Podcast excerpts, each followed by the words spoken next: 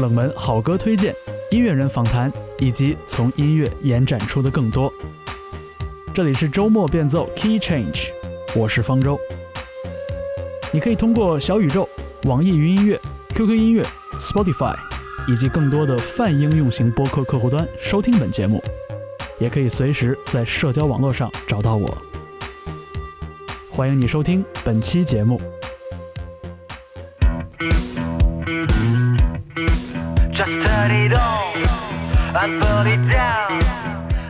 欢迎收听周末变奏 Key Change，我是方舟。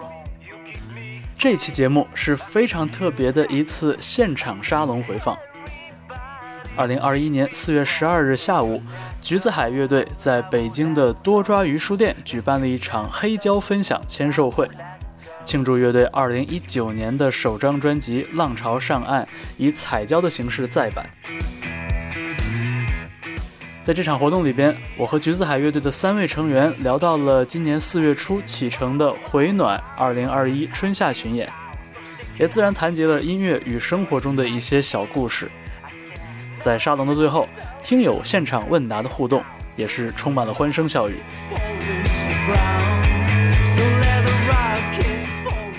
闲话少叙，下面周末变奏为您带来橘子海乐队北京黑胶分享签售会现场实况。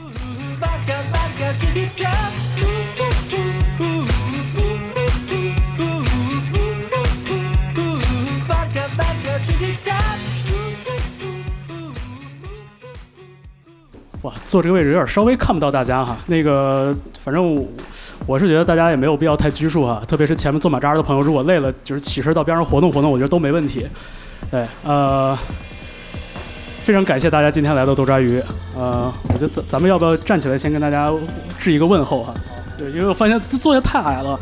对，呃，就是很感谢大家今天来到豆抓鱼来参加橘子海乐队的这个黑胶分享签售会哈。呃，我身边这三位我不用太多介绍了，嗯、你们要不跟大家自己还是简单做一个自我介绍，自报家门一下。呃，大家好，我们是橘子海海，我是鼓手清晰，我是我是昆明，我是贝斯手小鹿，呃，那个我们工作人员可以帮我们把这个背景音乐先停一下啊。呃，我叫方舟，对我平时主持一个广播的音乐节目，然后也做自己的播客，叫做周末变奏。我的节目本身也是呃做好多音乐的推荐和音乐人的访谈，所以今天很高兴就是有这么一个机会能跟橘子海见面，我们坐下一起聊天。呃，我之前跟乐队也沟通了一下，因为之前有好多朋友呢在微博上也发消息说说今天不能来，对吧？然后我们做了一个决定，就是说把今天这一场对谈环节，我们会有一个录制，之后呢也会以一个播客的形式上线，然后分享给今天不能到现场的朋友们。这个事情呢要向大家那个就是告知一下，因为有可能会录到大家的声音，这个事情还是要得到大家许可的，对，说清楚一下。然后另外我就很想问一下，就是今天大周一下午大家是不是都是翘班翘课来的？是吗？啊、行。那个，反正今天那个入场记录都有，呃，那咱们咱们坐下吧。对，就这个，我我们椅子比较矮，这个事儿不太好意思哈，那个大家见谅。对，呃，有多少朋友昨天晚上在糖果看了橘子海乐队的现场表演？举手。啊没我想的多哈。啊，有没买到票的是吧？哎，行，那我觉得今天。算是另外一种补齐吧。对，这个演出呢以官方通知为准，所以大家不要放弃希望哈。咱们今天既然在这儿了，就先唠唠嗑什么的。对，呃，正好这个我之前也被告知说，今天来的全是乐迷朋友，没有任何这个媒体老师，我可能是唯一的媒体老师。但是话说回来呢，我也是橘子海的乐迷。对，所以今天我跟大家一样，我只是暂时拿了这个话筒，一会儿也会留一部分时间给台下的大家，就是大家想问点什么呀，聊点什么呀，表白什么的，是吧？呃，跟小鹿表白一定要来到前边，对。所以，咱们从哪儿开始说？咱们从黑胶开始说吧。嗯，好。对，因为正好今天咱们在座的朋友手里都有了一张，呃，全新出版的橘子海的第一张专辑《浪潮上岸》的彩胶唱片。我觉得这是一个蛮让人觉得高兴的事情，对，因为这张专辑其实是一九年出版的，嗯，对，一九年四八月份是最后，嗯，出的。是，呃，咱们有多少朋友已经有了《浪潮上岸》的 CD 或者是其他的版本？蛮多的哈。然后又买了黑胶，那大家家里有能听黑胶的机器吗？没有的朋友们，你们是抱着一种怎么样的心情来购买这张黑胶唱片呢？收藏、喜欢、纪念品，是吧？呃，两年前，将将也算两年前的一张录音室专辑，在二零二一年的这春天，其实又以一个新的一种形态、一种新的设计，再一次出版呈现给大家。我不知道乐队的三位成员，你们在看到这张黑胶唱片打样出来，这个实体最终的这个印刷的版本出来的时候，你们是怎么样的一个感觉？当时感觉特别惊艳，嗯。呃，因为我们刚收到的时候只有彩胶唱片，然哦，后我们收到的是一个就是呃盘，然后没有包装啊，是那个然后上面是生产对生产厂商的那个，编号，嗯。然后当我们最后见到就是呃纸质的那个印刷的，还有那个呃透明的歌词本的时候，还感觉特别特别的惊艳，嗯，没想到会以这种形式呈现。而且就是刚刚看，也有朋友就是拆了包装之后说，这这这这个就是唱片是吗？对，对对对，呃，我觉得黑胶有一点好，它大，对吧？就 CD 拿在手里，你能看到的信息和你拿一张黑胶唱片在手里能看到的信息不一样。而且，呃，如果有拆包的朋友，其实会发现里边还有一个很漂亮的画册，对对对，我觉得是一个蛮特别的一个设计。对，这张专辑出版也已经有个两年多的时间，其实有一些歌甚至要更早在数字平台就上线了。我不知道你们有没有回看过这个事情，就是说在一张专辑和它的单曲发表了之后，其实在后续的这么长的时间里边，两三年的时间里边。其实它给大家带来的感受，其实一直是在发酵着的，就一直都没有停下来。你们现在还会特别在意，比如说歌曲在什么音乐平台上的收听量、评论量之类的吗？呃，在我们呃叫春潮那张 EP 刚刚上线的时候，然后是有一个呃试听量的暴增的，那段时间我们都特别开心和兴奋，基本上会每天都会查看粉丝数以及收听量，然后可能呃最近好像没有特别关注这个事情了，是吧？对，但是其实评论我们一直都会看，因为我觉得这是就是大家反馈你们的听感给我们的一个呃最直接有效的一个方式，就是呃其实我觉得我们可能是讲述的是自己的心情或者是一些生活的东西带来的影响，但是但是在你们那儿就是说你们所感受到的东西，其实有时候反馈到我们这儿，我们是觉得很感动的。对嗯。就是看到很多，呃，精彩的故事和人生的那个感觉。是对，因为我记得一九年当时橘子海在宣传专辑的时候，其实就有提到过，就说觉得看到这个粉丝数和收听量啊、评论量的这个增长，其实是一个让人觉得很高兴的事很振情。奋。是，对，呃就是还是看那个，呃，以前可能是比如说有了一千评论就特别开心，对，九九九加，哎，对对对对对吧？对，然后到后面就是可能慢慢的看着它这个树越来越大，就是，嗯、也还是很高兴。对，是，我觉得很妙的一点就是，就是橘子海的音乐其实就能真的能激发出好多大家的故事。我觉得这一点还是，就是让人看了觉得很高兴，对，是很简单的一种状态了。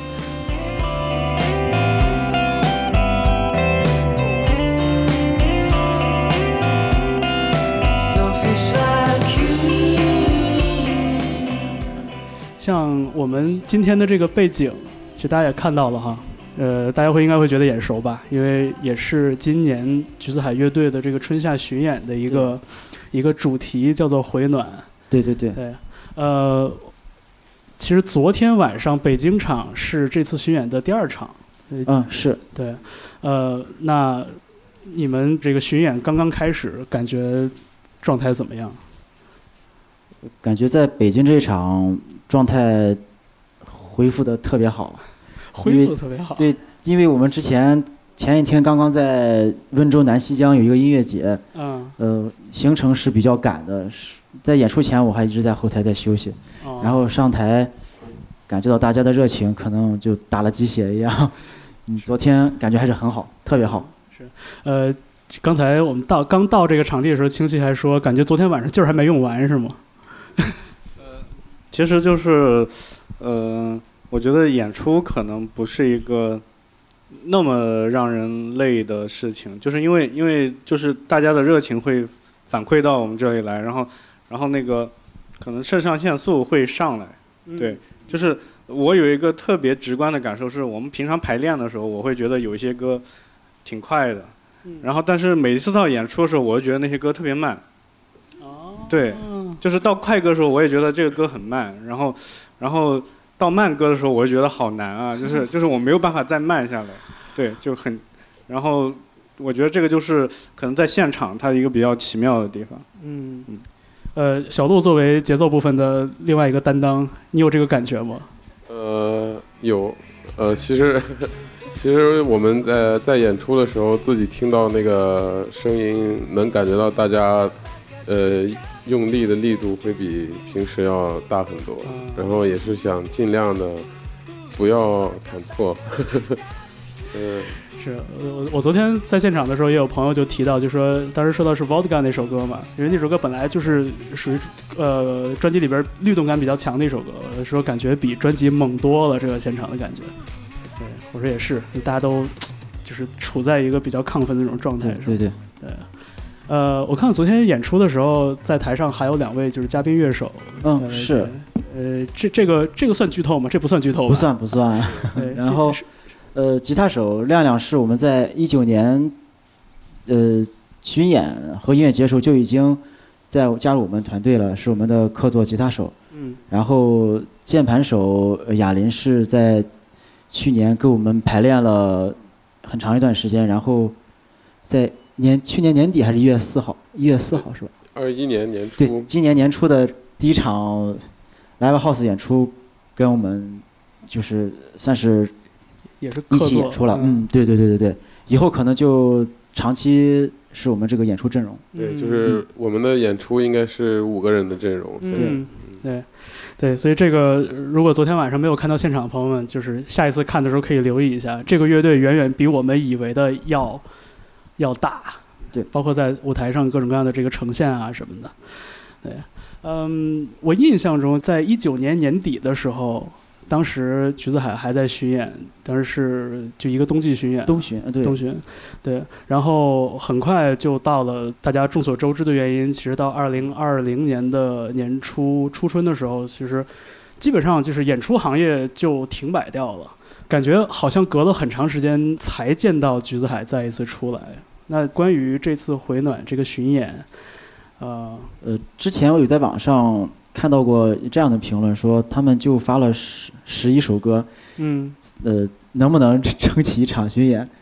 其实我想和大家说的是，我们在巡演的曲目还有很多是我们没有发表的，嗯，所以大家放心，我们会唱更多更好听的歌曲给大家。呃。对，大家昨天晚上应该有留意到了吧？其实唱了好多还没有发过的歌曲。呃，有没有借这个演出来测试一下新歌的这个意思？嗯，其实是有的。呃，嗯我们想试一下，呃，他在现场的感觉是怎么样的？嗯呃，其实我们想测试这个的原因是，我们觉得一首歌它是会在现场里成长的，就是从我们。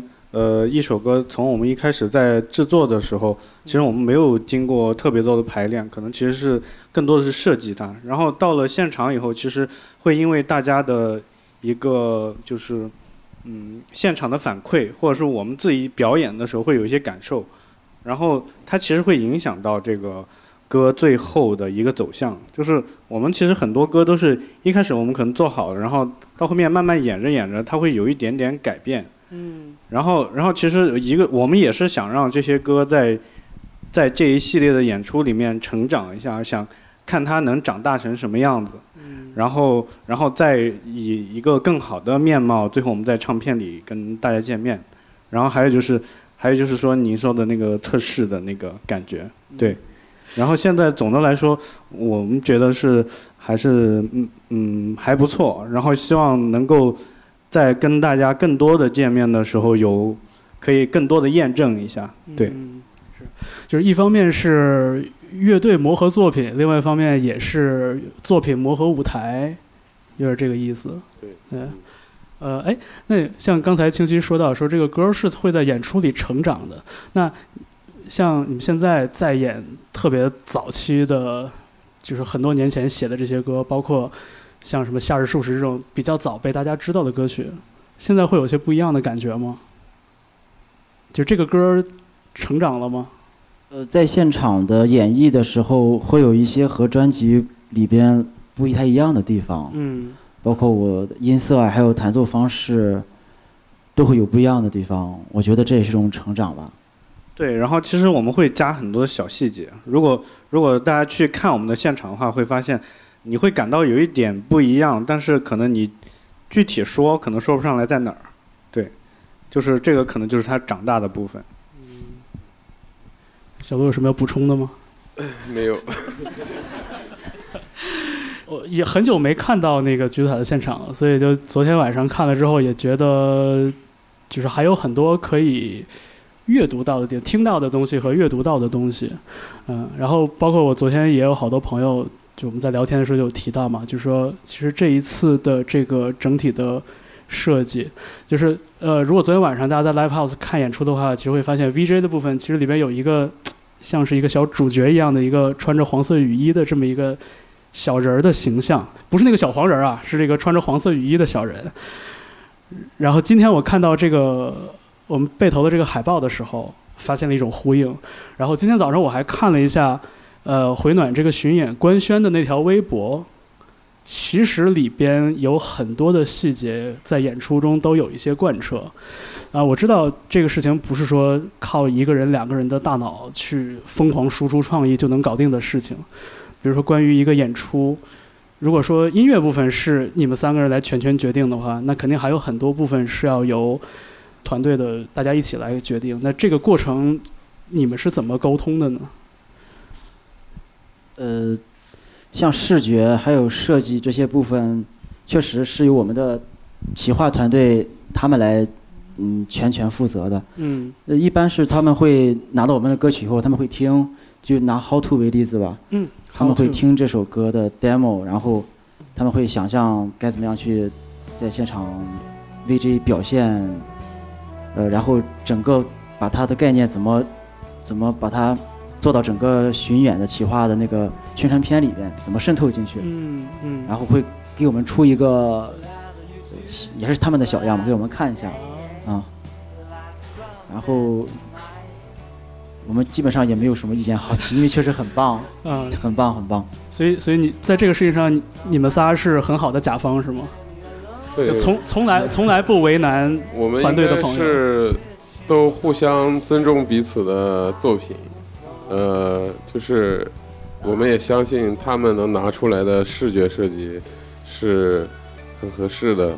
嗯呃，我觉得就是小鹿说的，就是说，呃，创作的时候大家是一个彼此尊重的一个前提，然后来做这个事情。就是说，呃，那个比如说我们的平面设计的艺术家，可能他们他们在听我们的音乐的时候有一些感受，然后他们嗯通过他们的他们的笔，然后把它呈现出来，或者说，呃，包括企划的一些创意文字啊这些，其实都是这都是从音乐出发，然后最后大家又有点相互成就的那个意思。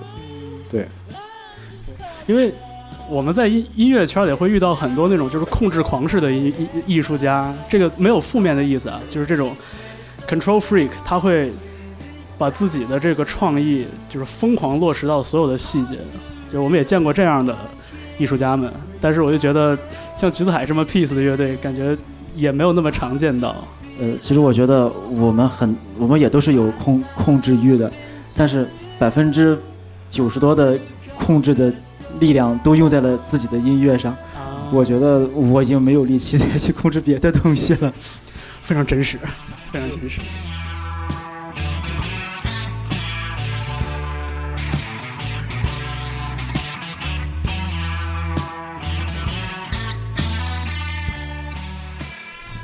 呃，刚才昆明提到的就是《How to》，就大家都听了这首歌吧，《How to》就是最近上线的一首新的单曲。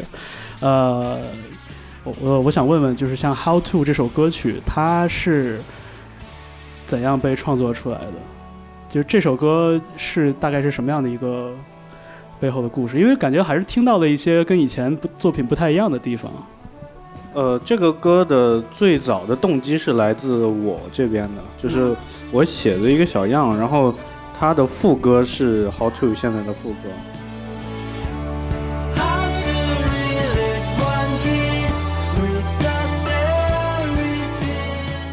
然后，然后后来就是说，嗯，我们还是比较期待，呃，就是橘子海之所以是橘子海，我觉得是因为有我们三个人的色彩。然后所以说后来在创作的过程中，嗯、那个就是说，嗯、那个昆明他又把他又把那个这个歌的一些旋律进行了再创作，就是主歌是他写的。然后就是说，当我们这个旋律完成了以后，然后我们就开始做编曲。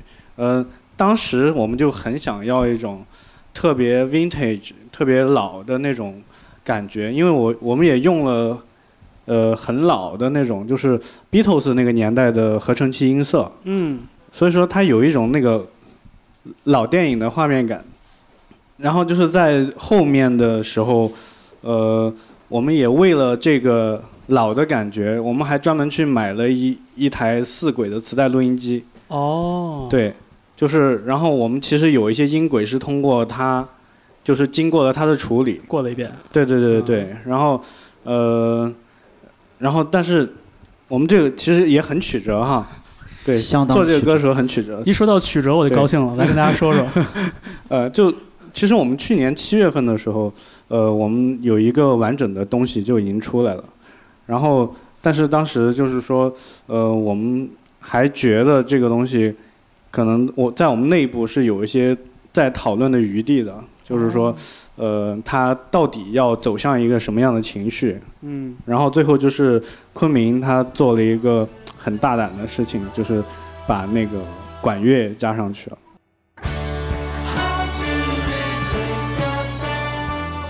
对他加了，他他是那那一个，就是你们在现场看到的那个黄光全起来的时候，嗯后面的就是就是，然后后来这个东西就直接改变了整个歌的情绪流动，它会嗯变得、它会变得更大一些，然后是但是它的情绪其实是很稠密的，很 emotional，很 emo 哈。呃，对对对对。然后，然后就是，虽然说中间这个过程其实大家觉得很辛苦，然后，但是最后出来的结果是，我觉得是，就是说它是好的，对。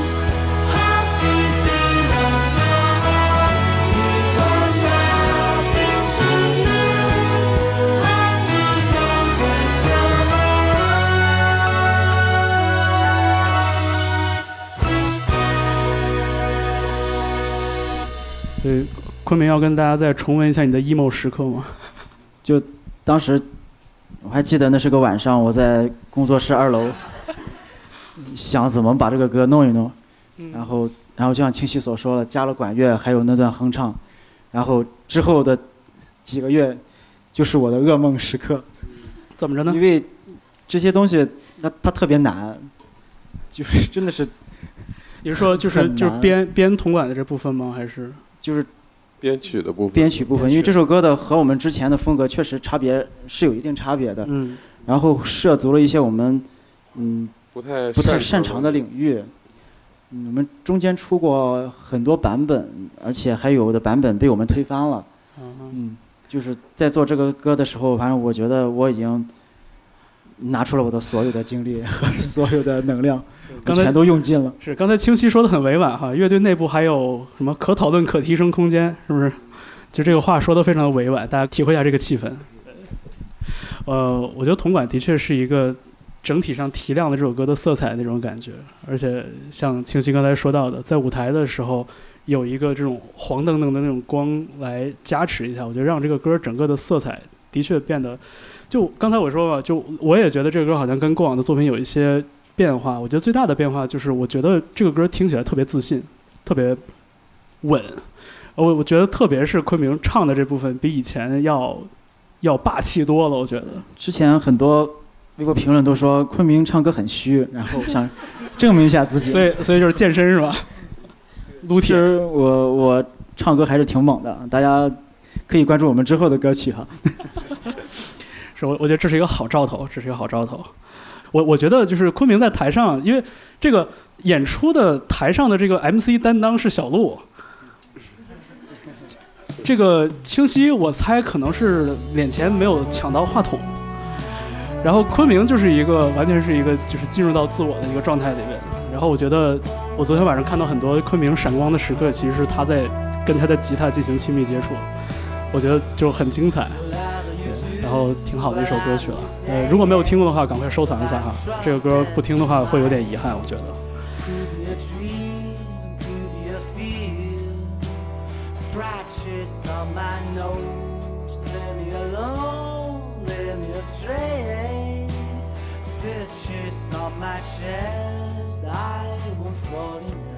它还有一个重要的事情是，现在还不收费，对，还没有变成 VIP。所以这暗示着什么？接下来会发生什么？暗示着还有几天可能就要收费才能。这个其实是和我们说的不算的，这个有一个固定的一个是是发行几个月之后，它会自动变为 VIP，每一首歌都都会这样。对这个事情，这个大家也听到了哈，这个赶快收藏，赶快听，对，然后有好的感受，赶快留言分享。当然了，还有一种更好的方法，就是像大家手里捧的东西一样，就是如果有机会买实体唱片的话，没有人能把实体唱片从你的手里拿走，这个是我觉得非常有意义的一个事情。对对，呃，我我不知道像你们你们三个人平时听音乐什么的，会对这个音乐的载体有一些特别的偏爱或者是讲究吗？我没有那种特别音质的要求，嗯，呃，我我怎么都行，怎么的？但是我我经历过磁带时代，嗯，但是我没有经历 CD 时代，我就直接跳到了 MP 3时代，也可以这么说，我听磁带听的时间特别长。特别长。嗯，对，然后后来就是也是有一块硬盘下 MP 3那种，是不是？嗯，对，下了很多一 每张专辑一张专辑的那么下。嗯，对。呃，小鹿呢？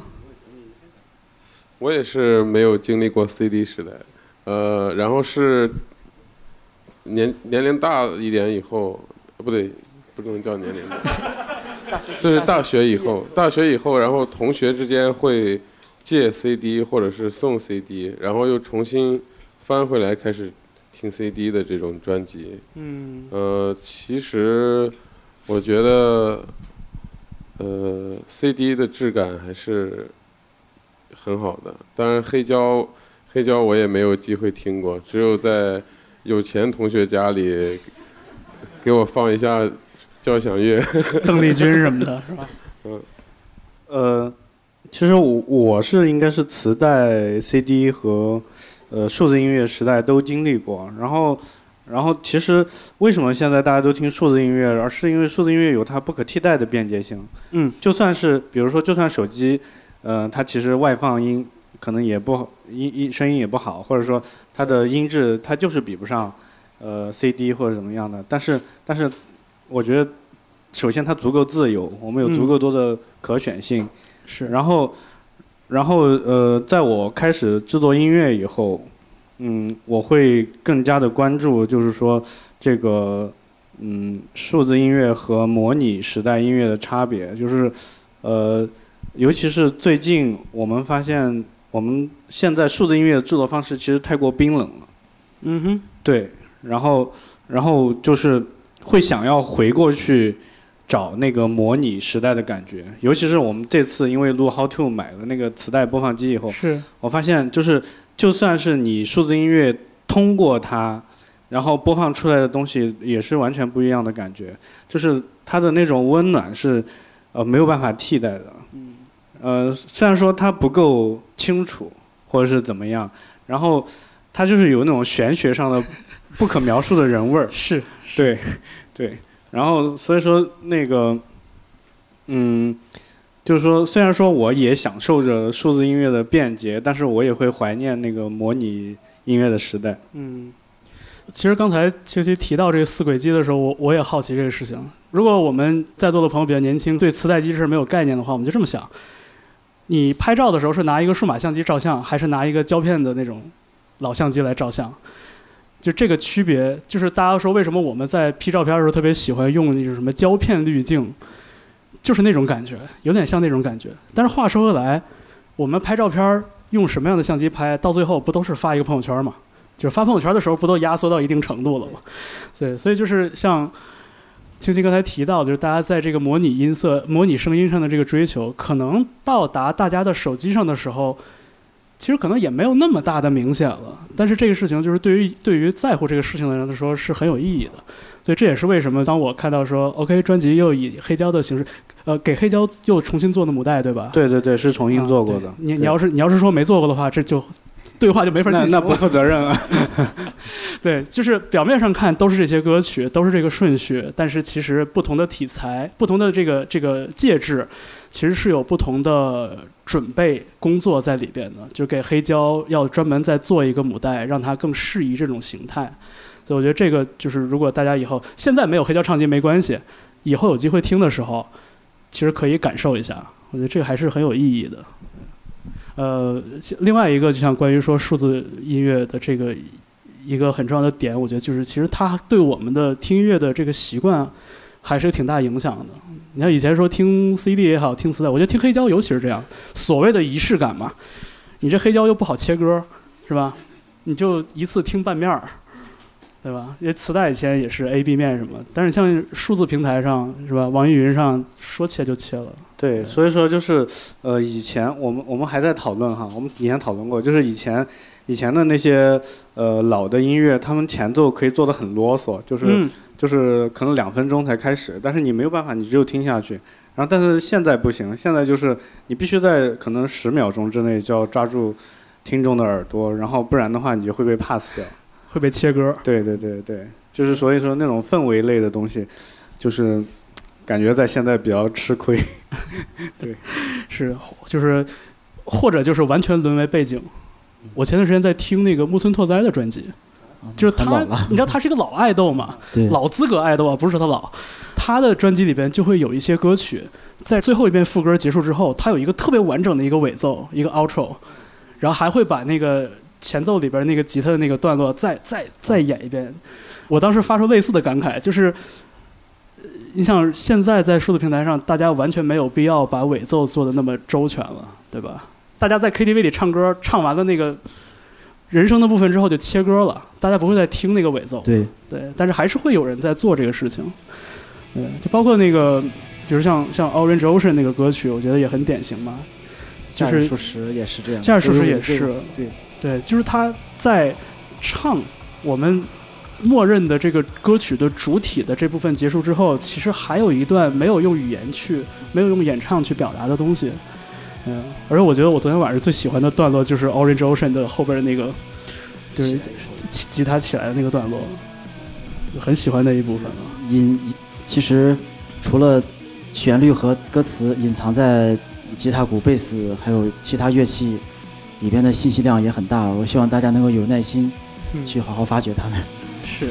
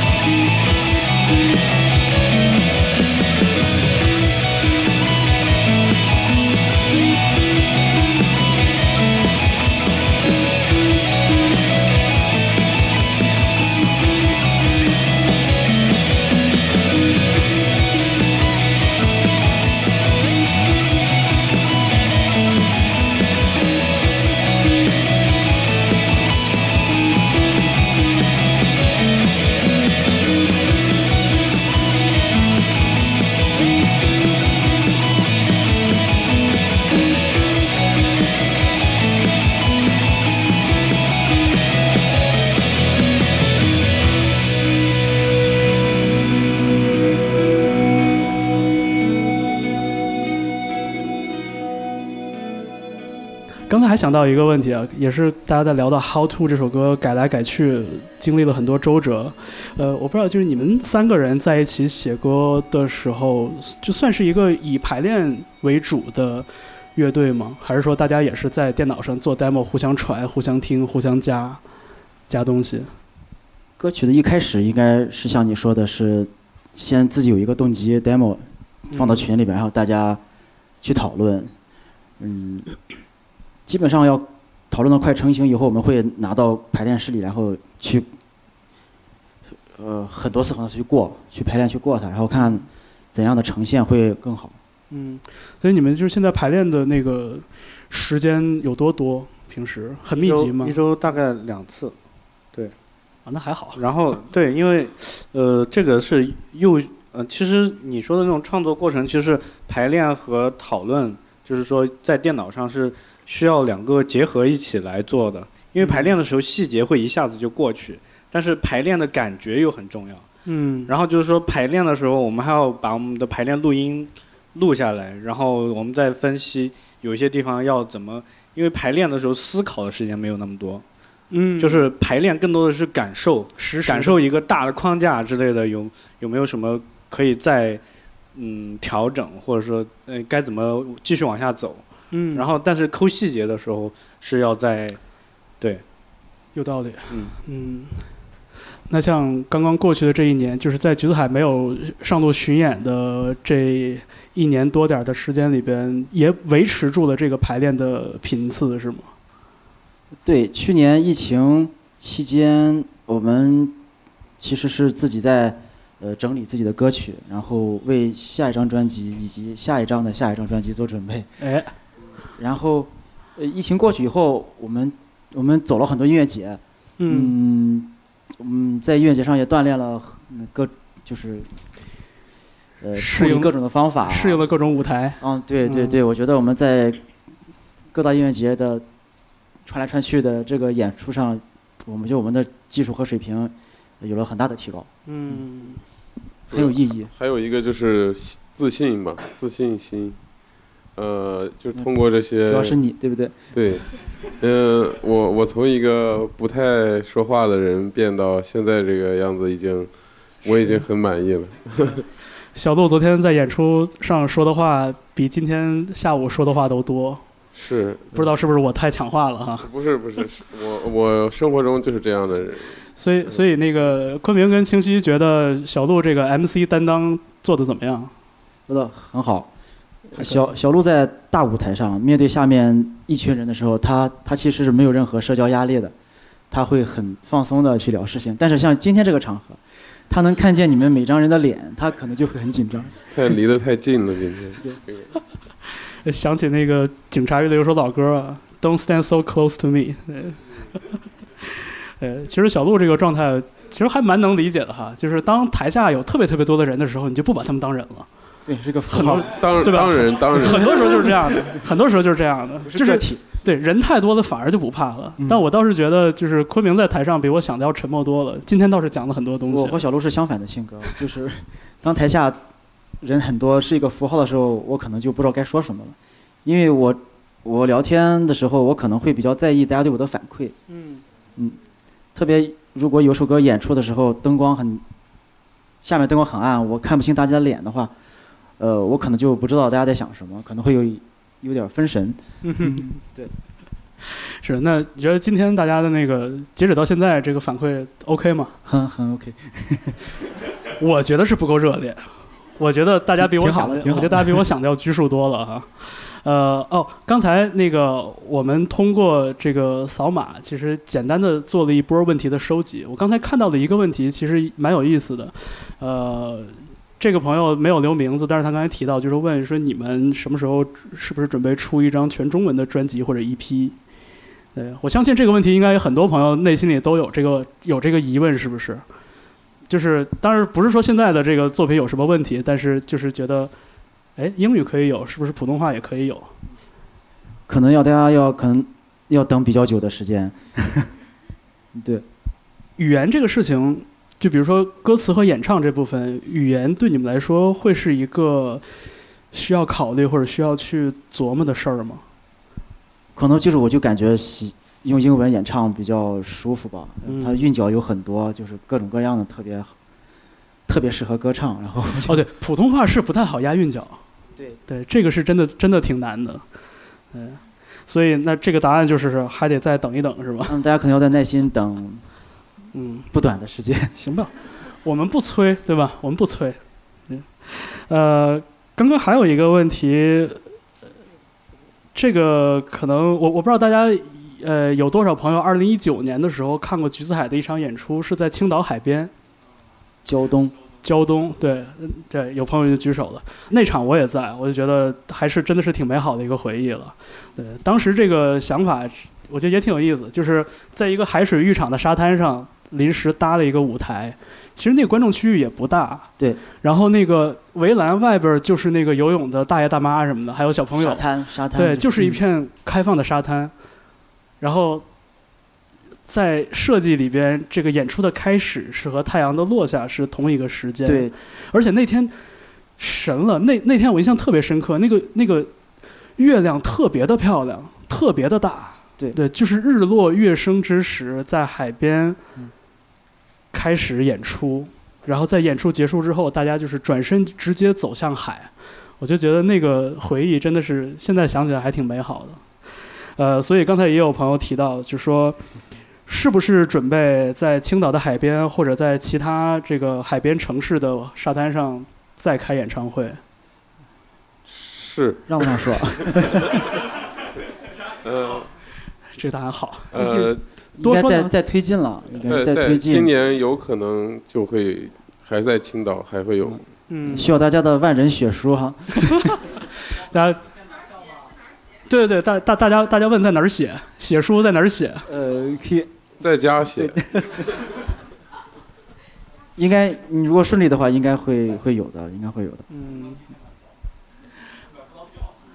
呃，应该能买得到。今我们年应该会比较大一点，我们得嗯选一个更好的地方。是，嗯，对。呃，行，那这个得到了一个相对肯定的答案，我觉得大家可以稍微放心一点。毕竟就是咱们国家海岸线那么长，是吧？对，有那么多沿海的城市，有舒服的浴场，有海滩，所以这个事情，我觉得各地的朋友也可以，对这个只要持续关注官方信息，我觉得这个票务票务这个事情，当然是要抢，但是也不会太错过什么，对吧？呃，还有一个问题，这个朋友也没有留自己的名字哈，问到了一个非常直白、非常戳人的问题：怎么平衡工作与生活？家人支持吗？乐队收入能支持你们的生活吗？你们呃，对后边两个问题我先放一放，就是前面这个灵魂三问，感觉是不是丈母娘过来提问了？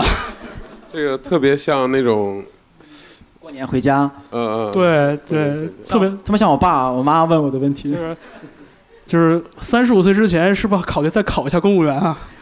是吧？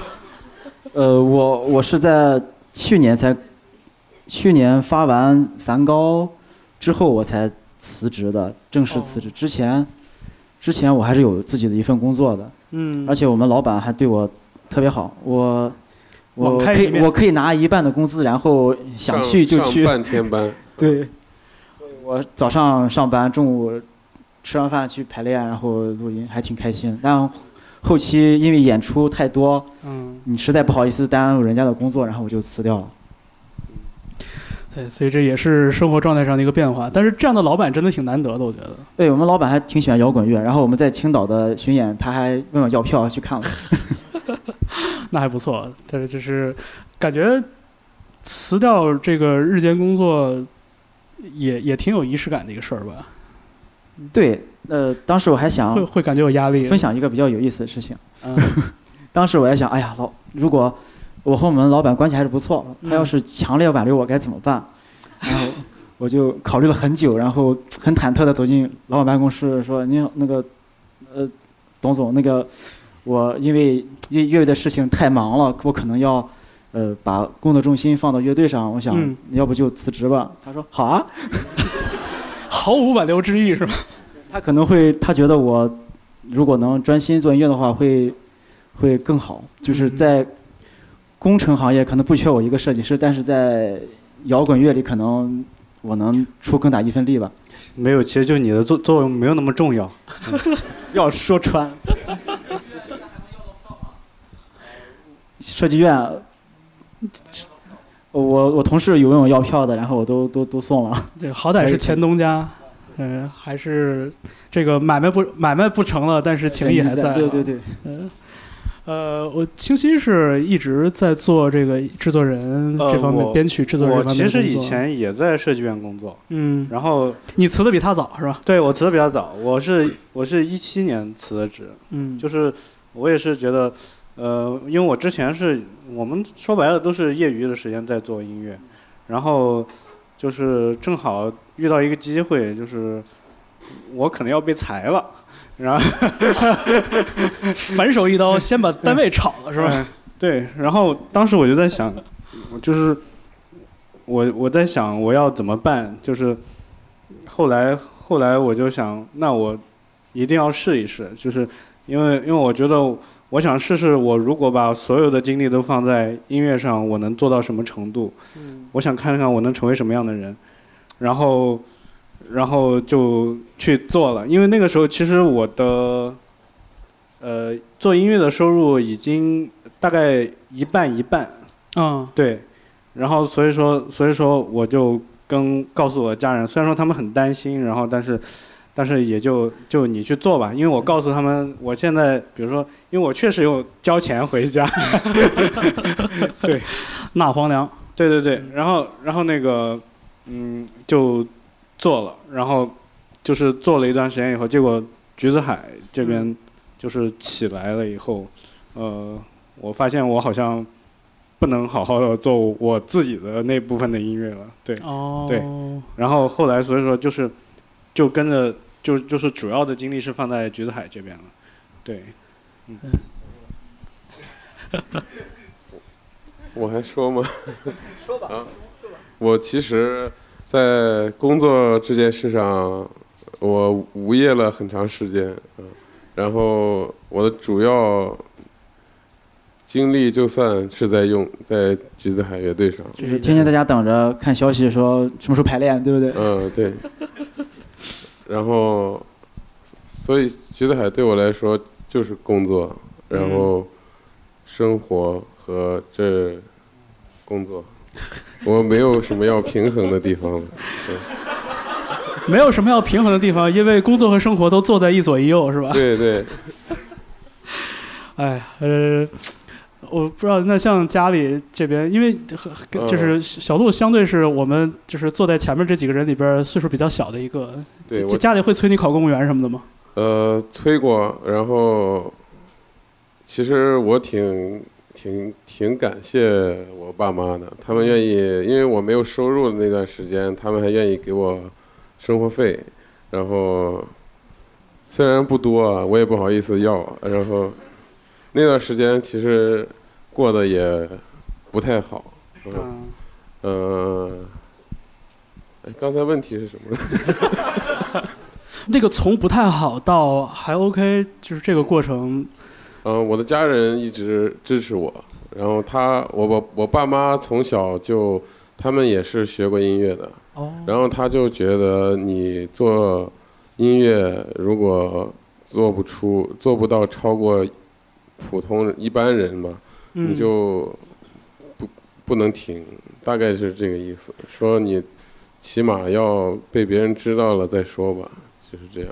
呃就敦促你要上进。嗯，对，嗯，哇，我觉得这个还挺，那就是会不会觉得就是说乐队乐队工作这一边有点起色了，觉得就生活整个状态也会好一些。嗯，会好一些。现在买东西不用太太思考太久。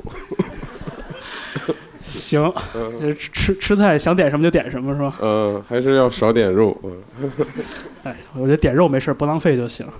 呃，我觉得，嗯，咱们现场的观众朋友们有没有那个没有提交呃想问的问题，或者说刚才没有念到你的问题，但是特别迫不及待想跟乐队分享点东西，或者问问问题，或者表白一下什么的，就是有没有？有的话，请不要客气，现在是你最后的机会。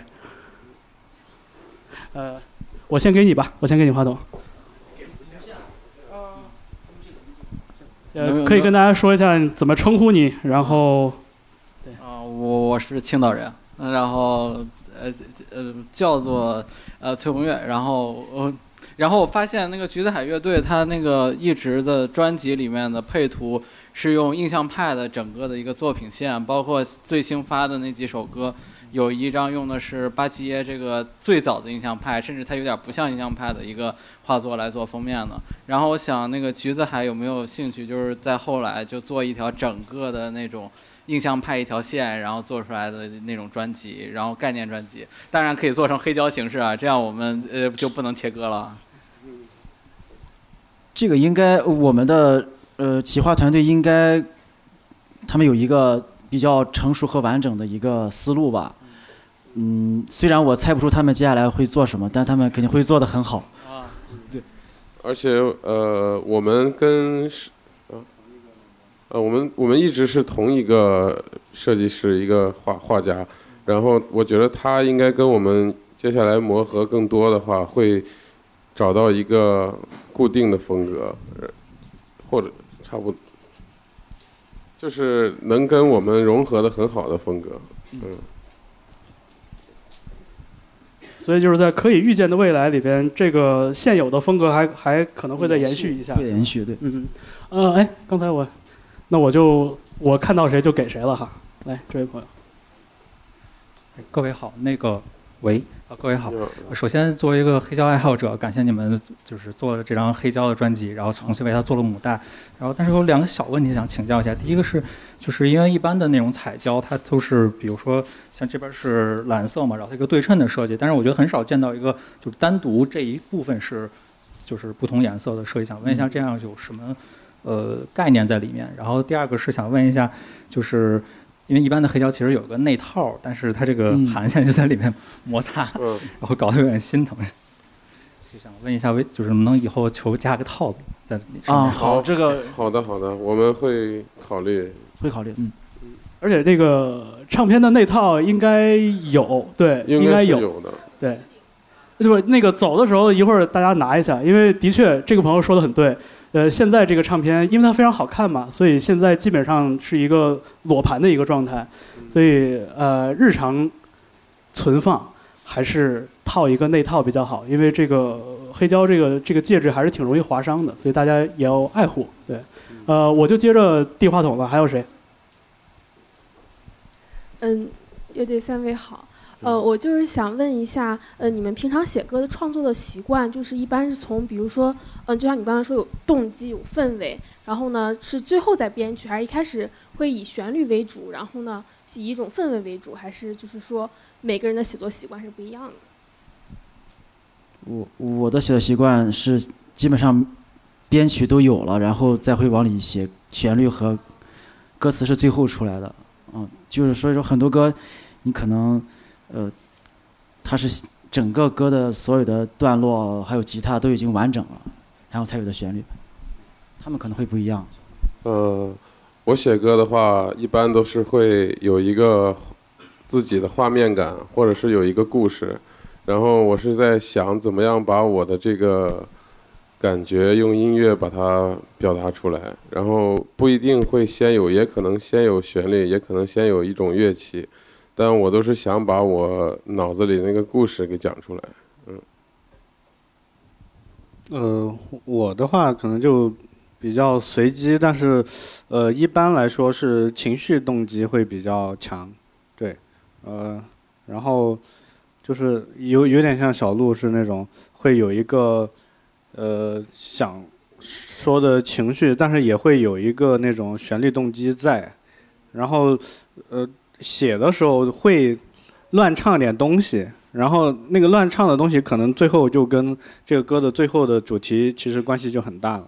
像这个 How to，从一开始这个歌名就叫 How to，然后然后那个副歌的那个也是 How to 怎么样，How to 怎么样，对。